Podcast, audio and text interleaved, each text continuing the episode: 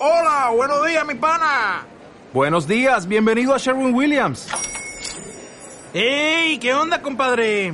¿Qué onda? Ya tengo lista la pintura que ordenaste en el ProPlus app. Con más de 6.000 representantes en nuestras tiendas listos para atenderte en tu idioma y beneficios para contratistas que encontrarás en aliadopro.com. En Sherwin Williams somos el aliado del PRO.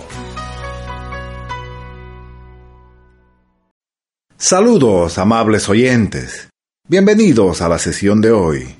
En esta oportunidad les presentamos otra adaptación para soporte radio de la obra literaria en género cuento denominada El Asilo, del escritor cruceño Juan Carlos Rodríguez, a quien agradecemos por permitirnos realizar esta producción.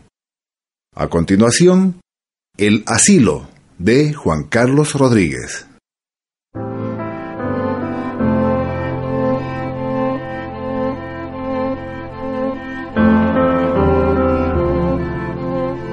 Aquí todo el mundo finge dormir, pero no me engañan, me acechan.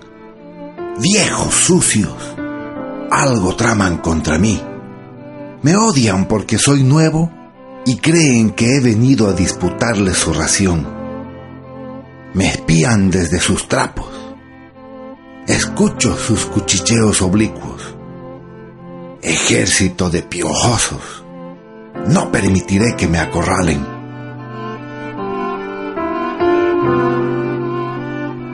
Este cambio me está afectando. Hay ciertos hechos que me confunden. Cuando entré al asilo, Vi cómo sacaban sobre una camilla a un hombre muerto, cubierto por la blancura de un lienzo. Aspiré por primera vez el olor a formol, olor que me trasminó y que ahora me persigue a todas partes. Este es un mundo extraño, claro y lóbrego a la vez. Todo cuanto hay aquí tiene un color a muerte he comprendido finalmente lo que es el miedo.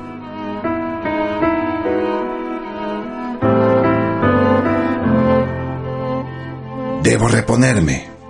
Ya me adaptaré. Debo tener paciencia. Reconocer que allá afuera no hay espacio para mí. Debo aceptar que aquí se acabó mi vida irremisiblemente pobre viejo. A nadie le servicio le haces falta. Para nadie eres imprescindible.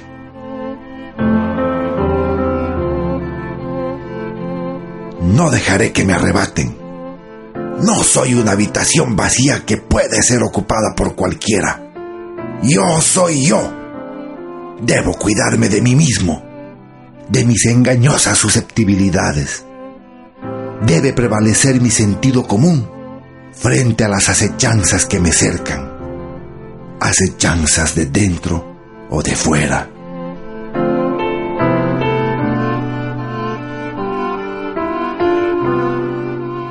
La vejez es como una fermentación.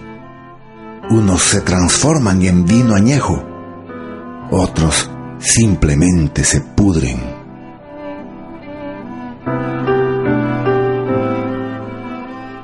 A veces, cuando no hay nadie, entro en la capilla y le imploro a Dios.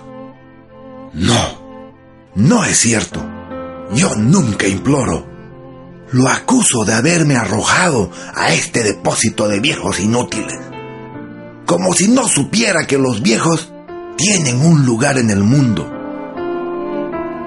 Cuando me levanto del reclinatorio, las rodillas me duelen atrozmente. Reconozco entonces que los viejos debemos aceptar la realidad, aceptarnos como somos, con nuestras varices, nuestras espundias, nuestras costras, nuestros hedores. Y ya no sé en el fondo qué cosa es preferible, si una vejez amenazada por los lobos del desamparo o el trapo sucio de la compasión. A esta edad y en esta circunstancia, resulta muy difícil acomodarse a la palabra dignidad.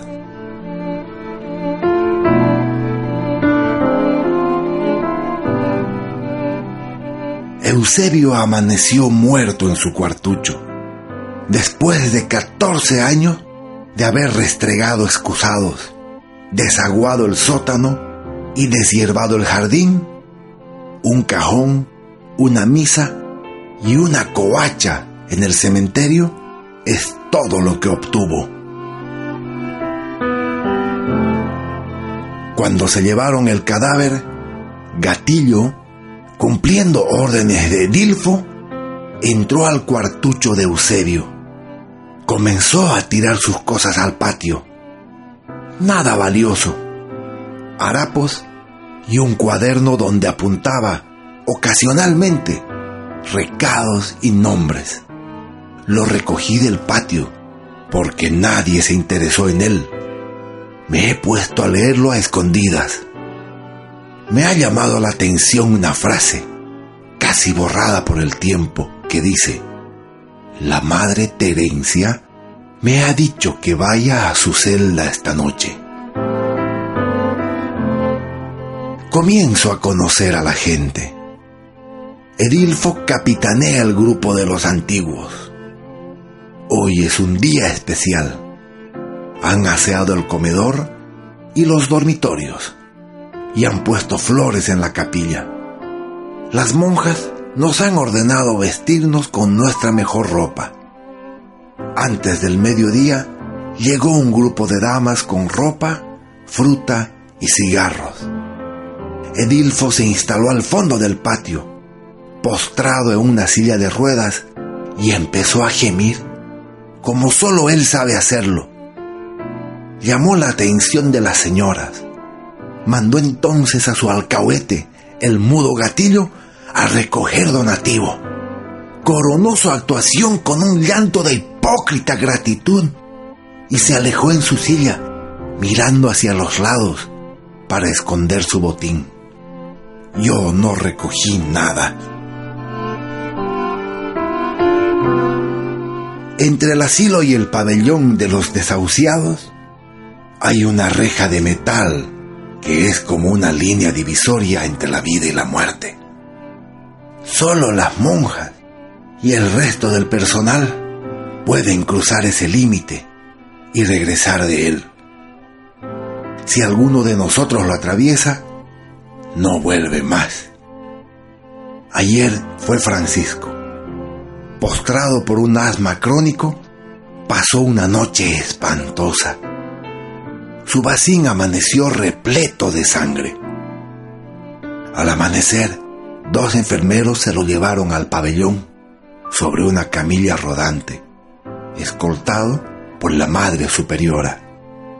Todos sabemos lo que significa eso se abre la reja de fierro y el que se fue regresa encajonado, rumbo a la capilla para el velatorio. El pabellón sin duda es la antesala del infierno. Un día lleno de acontecimientos.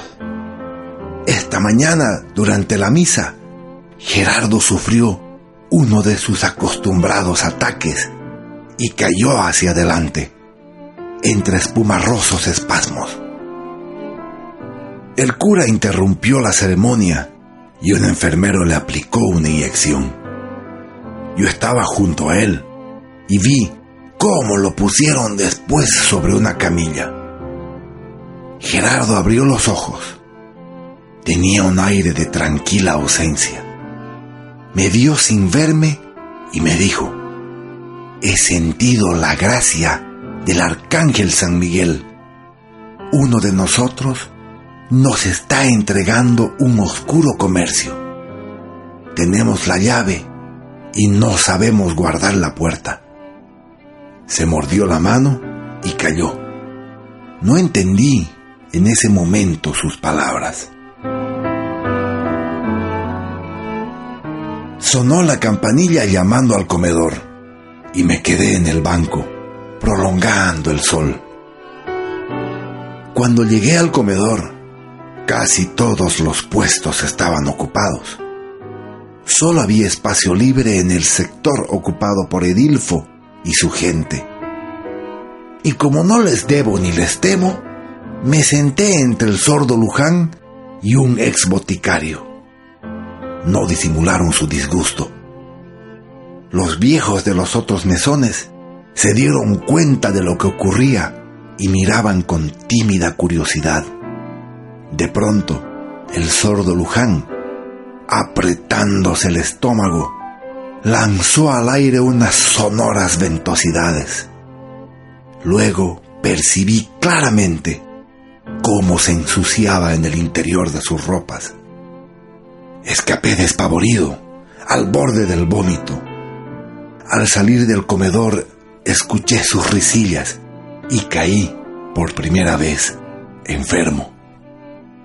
Recién ahora voy comprendiendo el siniestro poder de Dilfo en el asilo. Esta es una especie de sociedad en la que no es posible ser diferente de los otros.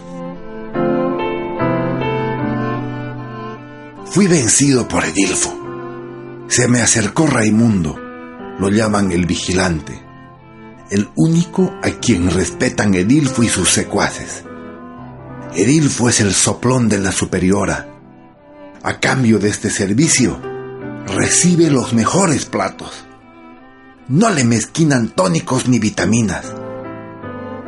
Cuando llegan los donativos de ropa y se hace la distribución, las prendas más nuevas son para él. El vigilante siguió hablando. Edilfo es un espía. Vende a la gente. Él y la madre superiora deciden quién debe ir al pabellón de los desahuciados y cuándo. Usted es nuevo aquí, me dijo. Pruebe. Quéjese. Ya verá cómo esa bruja se hace la desentendida. Ya llegará el tiempo que también lo alejen a usted. Abra los ojos. Me ofreció su protección. ¿A cambio de qué? Ya hablaremos de ese asunto.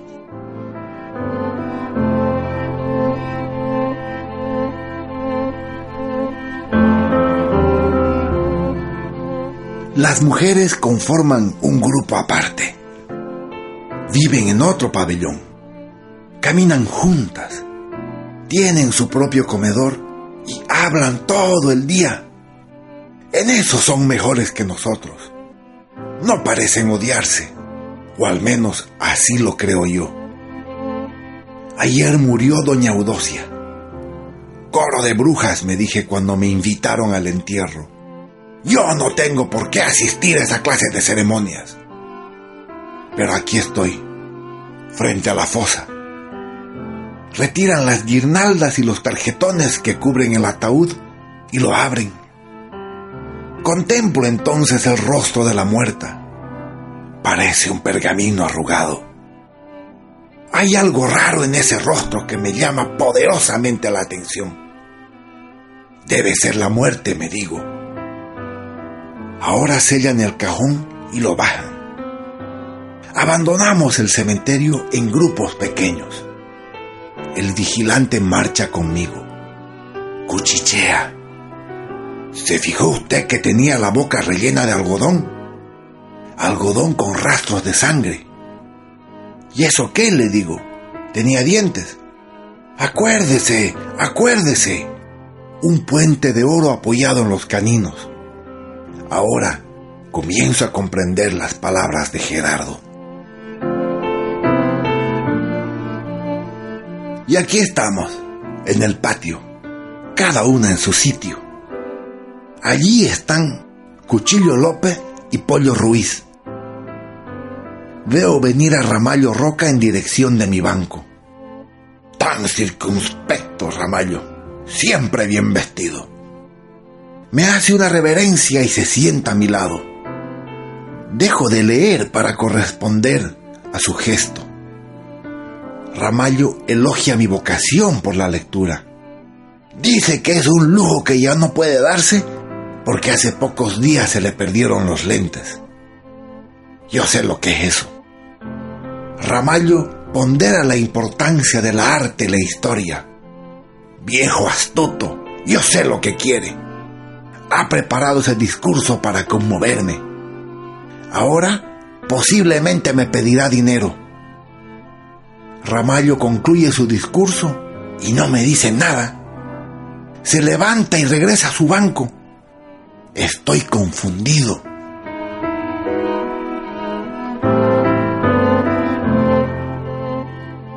Otra tarde de sol. Aquí estoy sentado en mi banco y se me acerca el sordo Luján. Ya sea lo que viene ese sordo pícaro. Ha elegido el momento preciso. Viene a pedirme le conceda otro plazo más, el último, antes de perder la prenda. Como es sordo, no puede medir la intensidad de su voz y me habla a gritos. Me obliga a responderle en el mismo tono. La discusión se escucha en todo el patio. Eso es lo que quería el sordo, ponerme en evidencia, y lo ha conseguido. Pero no estoy dispuesto a ceder. Nada es gratis. La vida nos cobra cada sorbo que apuramos de ella. No estoy dispuesto a despilfarrar mis ahorros fomentando a estos holgazanes. Le digo al sordo que no, no hay más plazos. Cuando una prenda muere, muere. Y se aleja el sordo mascullando amenazas. Estos gusanos me odian porque tengo un hijo que me socorre, mientras que a ellos no los recuerda ni Dios. Quisieran destruirme, pero les falta coraje. Los conozco bien.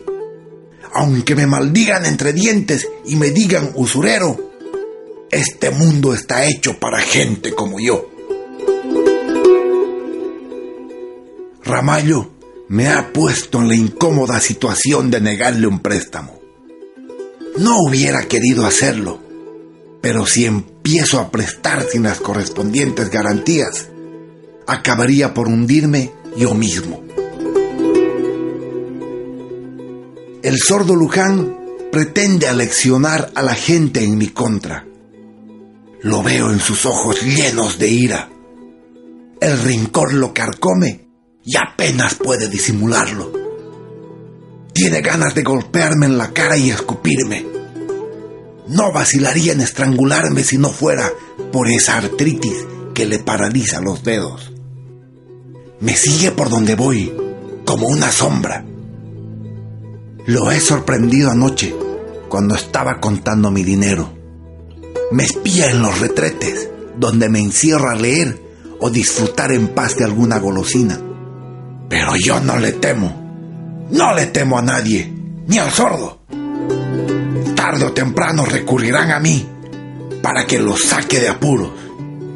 Hablen con el sordo, les diré, piara de cobardes. Vamos a ver quién vence en esta pelea, si el sordo o yo. No dejaré que estas circunstancias, por repugnantes que sean, me afecten. Es cierto que al principio me fue difícil entender esta realidad. Ahora, finalmente he comprendido que debo aceptar las cosas tal como son. Nada es innecesario. Edilfo y sus secuaces me han enseñado a sobrevivir. El vigilante me ha advertido que no podrá hacer mucho contra el sordo Luján. Es un ex convicto y su lugar es la cárcel, opinó.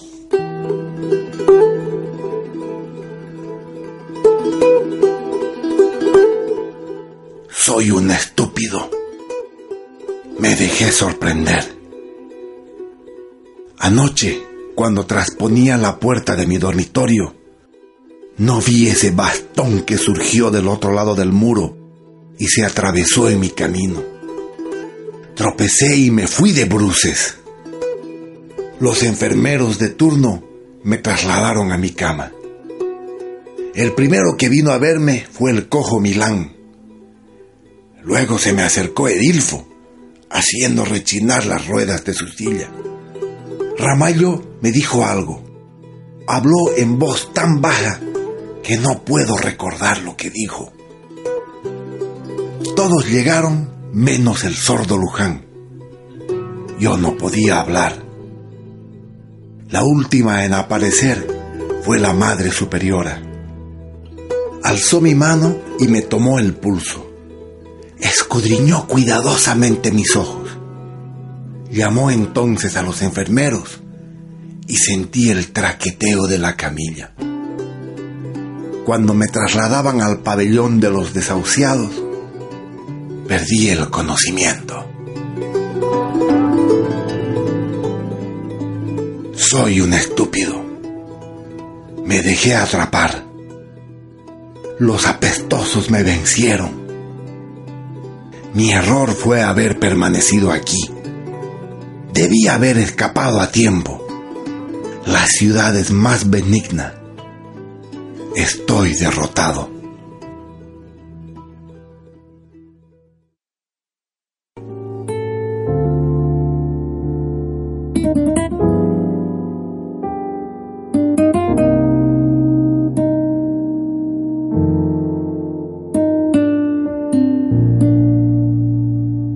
Acabamos de escuchar el cuento El asilo de Juan Carlos Rodríguez. Esperamos haya sido de su agrado. Esta es una producción de la carrera de comunicación social de la Universidad Evangélica Boliviana.